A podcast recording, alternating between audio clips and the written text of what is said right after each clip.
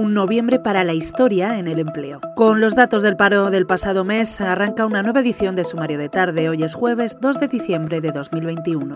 El desempleo registró su mejor noviembre de la historia con 74.381 desempleados menos y récord de contratos. Es el mejor dato en este mes en la serie histórica comparable que arranca en 1996. Con el descenso de noviembre, el volumen total de parados alcanzó al finalizar el mes la cifra de 3.182.687 desempleados.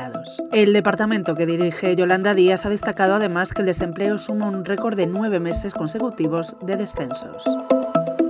En política, el presidente del gobierno, Pedro Sánchez, cedió a las presiones de Netflix y otras plataformas en la ley audiovisual por el riesgo de huida de los inversores. Fuentes consultadas por The Objective relatan que estas plataformas de streaming no hablaron con el presidente de abandonar España, pero sí de la incompatibilidad comunitaria de ciertas decisiones. Esto ha derivado en la retirada a estas plataformas internacionales de la obligación de producir el 6% de su catálogo en catalán y otras lenguas cooficiales, como reclama Esquerra Republicana.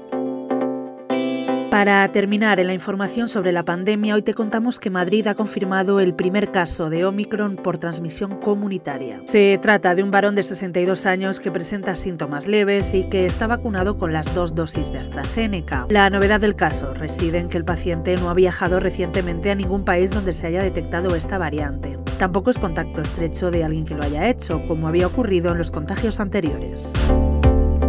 Con esto terminamos por hoy. Te lo ha contado una servidora, Cecilia de la Serna. Lee estas y otras muchas noticias en theobjective.com. Siempre en abierto. Hasta mañana.